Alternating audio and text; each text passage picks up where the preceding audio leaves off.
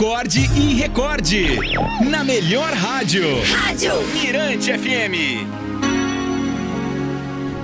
História de hoje, a sugestão aqui do Marcelo Amorim é um texto de Almani Falcão, poeta do sol.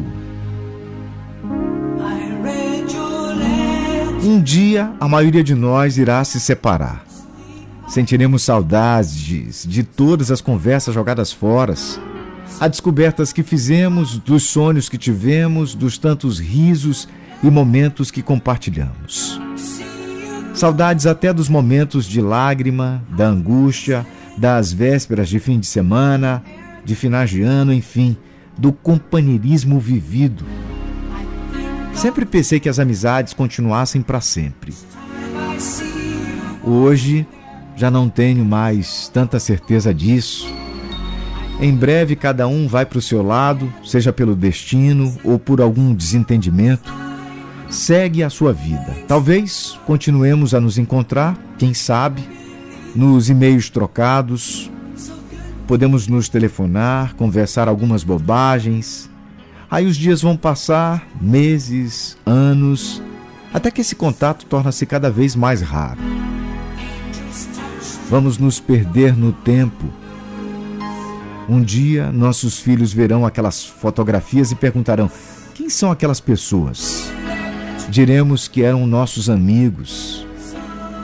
E isso vai doer tanto.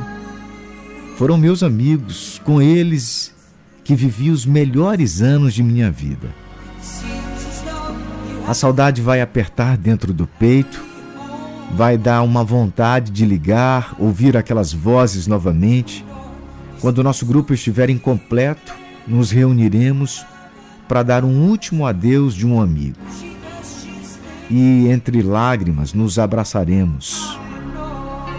Faremos promessas de nos encontrar mais vezes daquele dia em diante. Por fim, cada um vai para o seu lado para continuar a viver a sua vidinha isolada do passado e nos perderemos no tempo.